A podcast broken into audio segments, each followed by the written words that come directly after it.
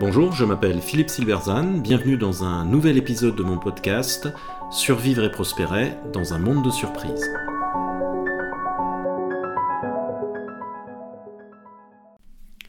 On n'a pas le choix ou la démission du stratège.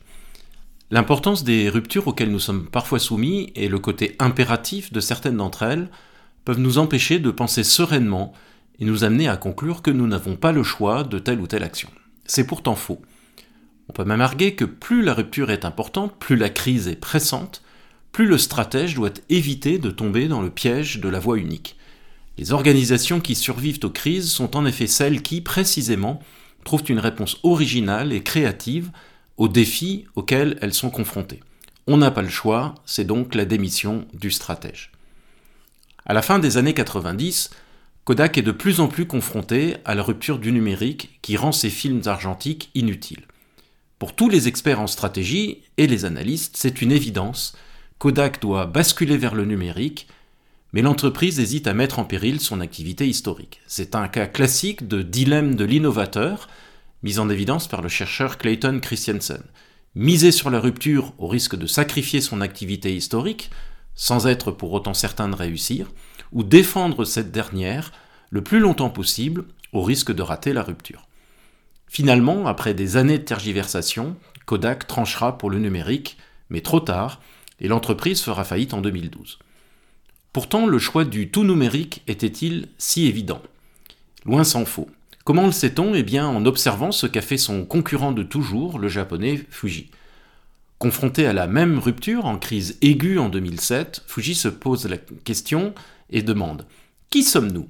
Réponse, nous sommes des chimistes, donc le monde de la photo numérique n'est pas pour nous. À partir de là, Fuji va abandonner le marché de la photo en gérant intelligemment le déclin de son activité film argentique, tout en se redéployant dans des activités liées à la chimie, comme la cosmétique ou la pharma.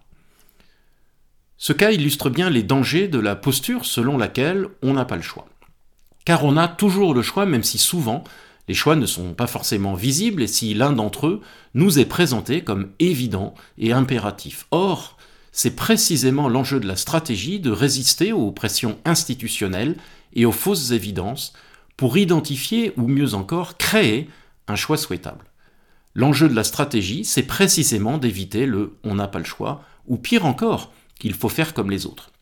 La capacité de Fuji à éviter ces deux écueils est remarquable, et a permis à l'entreprise d'être aujourd'hui florissante alors que Kodak a disparu. La théorie entrepreneuriale de l'effectuation souligne l'importance de substituer une logique de contrôle à une logique de prédiction. Autrement dit, elle souligne que si on ne contrôle pas forcément ce qui nous arrive, crise, épidémie, guerre, évolution de marché, etc., on peut néanmoins contrôler la façon dont on y répond, et en particulier la façon dont on peut en tirer parti. Elle souligne ainsi la part importante de créativité face à l'événement inattendu sur lequel on n'a pas la main. Ainsi, lorsque Madame Tao, une chinoise quasi analphabète et sans aucune formation, se retrouve à la rue avec ses deux enfants suite à la mort brutale de son mari, elle pourrait se dire qu'elle n'a pas le choix et qu'elle doit devenir mendiante. Or, ce n'est pas ce qu'elle fait. Elle se débrouille pour se procurer du riz et vend des portions aux étudiants de son quartier pour gagner quelques centimes. Elle échappe ainsi, par sa créativité, à la fausse évidente de devenir mendiante. Alors vendre des portions de riz, ce n'est pas très original en Chine, mais cela suffit à ouvrir une brèche dans la fausse évidence.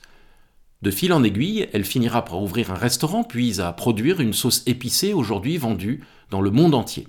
Star de l'entrepreneuriat en Chine, elle a simplement refusé l'idée qu'elle n'avait pas le choix. La faussement modeste Madame Tao a ainsi compris quelque chose qui semble échapper à nombre de stratèges qui est que leur rôle est de trouver une réponse créative aux défis auxquels est confrontée l'organisation. Une organisation qui conclut on n'a pas le choix abdique en fait sa capacité stratégique. Elle se conforme au modèle dominant, ce qui est la voie la plus sûre vers le déclin. Sur le plan individuel, énoncer on n'a pas le choix, c'est également user d'un argument d'autorité pour interdire toute objection. C'est la phrase préférée des experts et des idéologues quand ils parlent aux gueux comme nous ou des hauts fonctionnaires, comme j'en ai pu euh, moi-même faire l'expérience récemment. Elle permet de clore le débat d'entrée de jeu pour se focaliser sur une solution toute faite. On n'a pas le choix, Ça veut en effet souvent dire on n'a pas de choix autre que ma solution et derrière, on n'a pas de choix autre que ma façon de penser et de voir le problème. Et c'est penser que le problème est simple, qu'il ne fait pas en lui-même l'objet de débat, et que la solution sera simple aussi. Or, que ce soit le Covid, l'inflation, les ruptures de la chaîne logistique ou le changement climatique, les défis sont des phénomènes très complexes qui ne sont pas réductibles à un simple problème résoluble par une solution simple. Dans un monde complexe et incertain, on devrait passer plus de temps à proprement définir le problème qu'à se jeter sur une solution toute faite et faussement évidente. Alors la prochaine fois qu'on vous jette un on n'a pas le choix à la figure, ayez simplement le réflexe de vous dire si on a sans doute le choix, pour échapper à l'enfermement et à la voie unique du conformisme si rassurant. Pensez en stratège et demandez-vous quel autre choix vous pourriez faire émerger. Ne soyez pas Kodak, soyez Fuji. Merci de votre attention, vous pouvez retrouver cette chronique et bien d'autres sur mon blog www.philippe-silberzan.com. À bientôt.